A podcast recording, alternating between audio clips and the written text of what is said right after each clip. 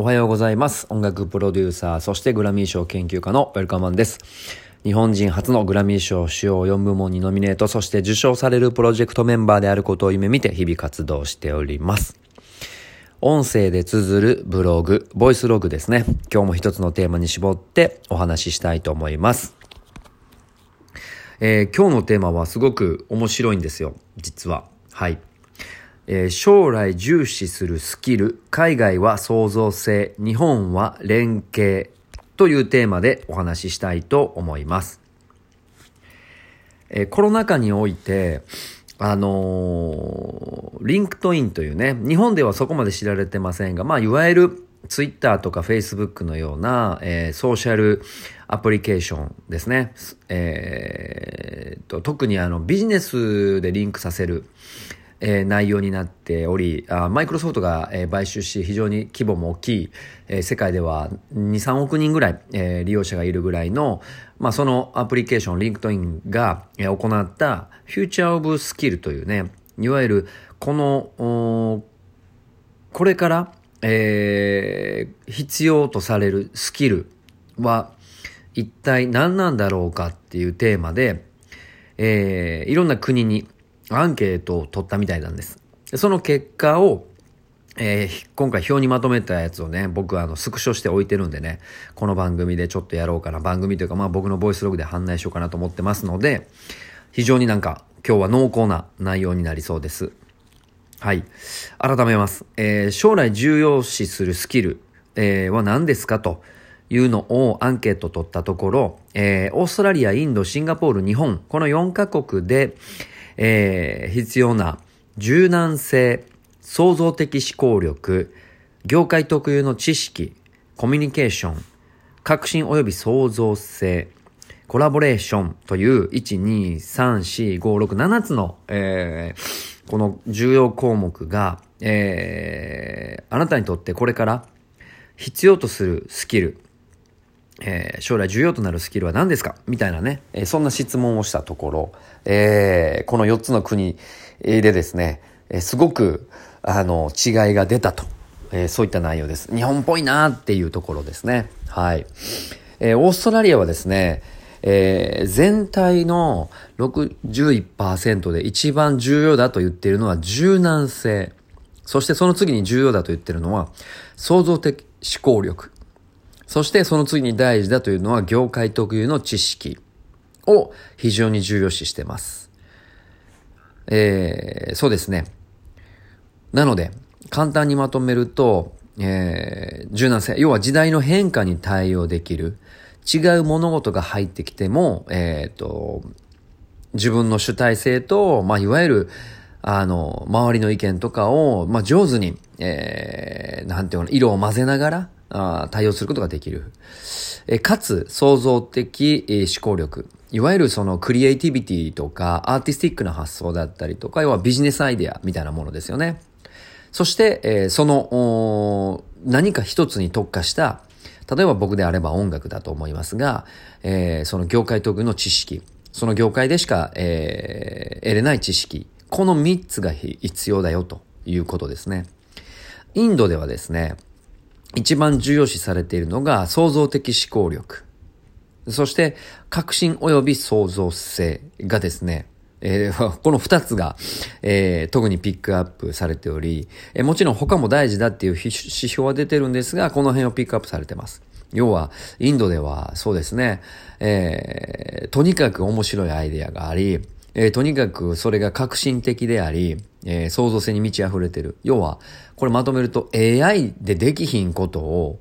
やりましょうよってことですよね。えー、いわゆる、スキルじゃなくセンスですね。えー、はい。この間やりましたが。はい。が必要だと言ってますね。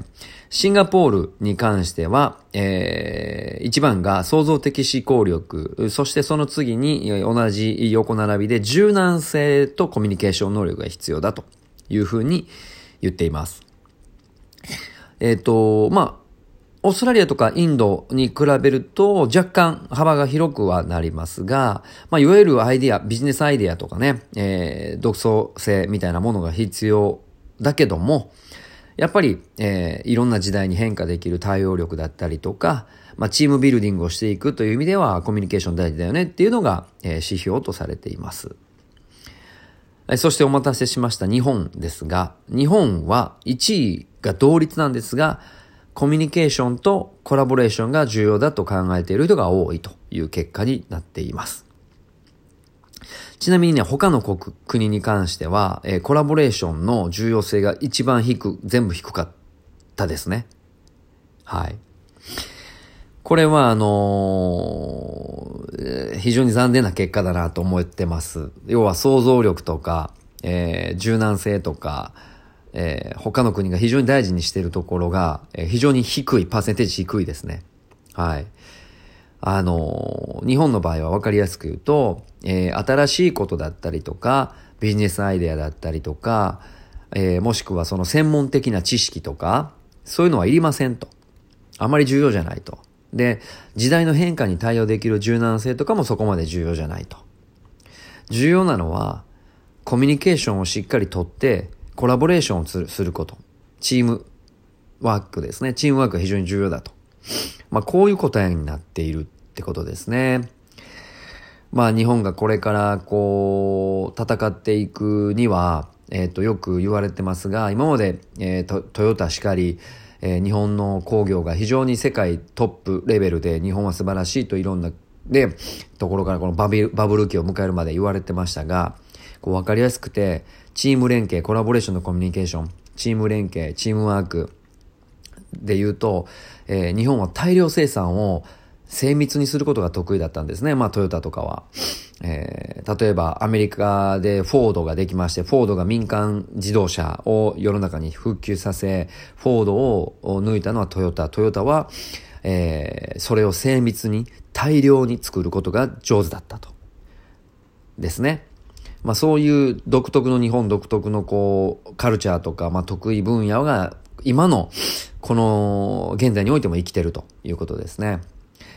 これ僕コミュニケーション、これちょっとそういう意味では、あの、海外との思考が全く違うし、僕はこの考え方を持ってる以上は世界でを取り残されるなと思いました。僕はアイデアだけも良くないと思うので、えー、アイデアがあって、なおかつ柔軟であること、えー、状況判断ですぐ変えれること。で、業界特有の知識がいるって思ってるので、僕オーストラリアと同じ考え方でしたね。はい。コミュニケーション能力は必要だと思いますが、ジャンルによって違うので、その職種のジャンルによって違うので、順位は高くないかなと必要だと思いますが。で、コラボレーションに関しては、これはまあ、あの、いろんな業務提携だったりとか、まあ何かかける何かで新しいものになっていくっていうはい時代背景があるのであればね、もちろん重要なことだと思いますが、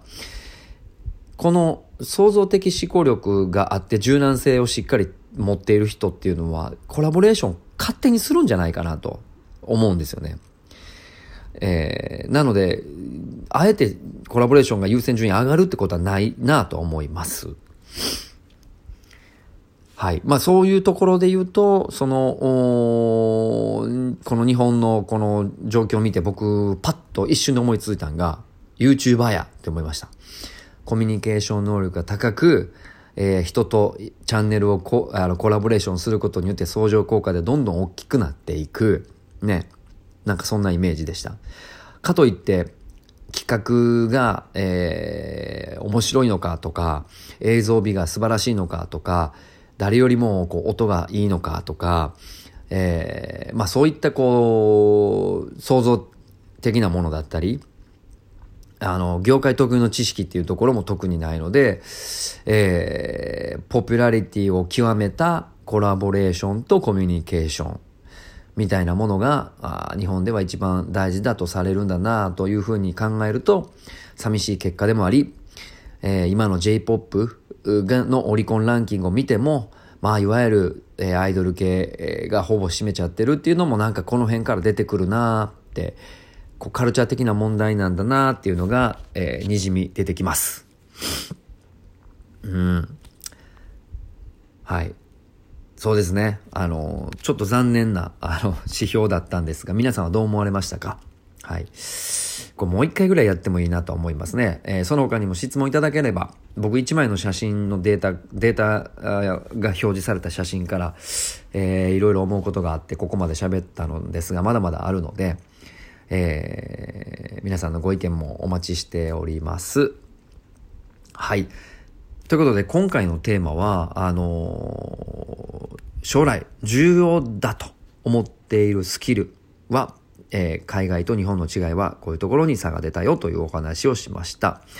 非常にでもね、えー、リサーチ、こう、マーケティングの、こう、なんていうかな、市場調査の結果とかは、あの、参考になりますしね、改めてこう、日本人のいいとこと悪いとこみたいなことだったりとか、僕も振り返って、ああ、そうだなと思ってね、また身を引き締めて明日から、え、頑張れるという意味では、すごいいい情報でした。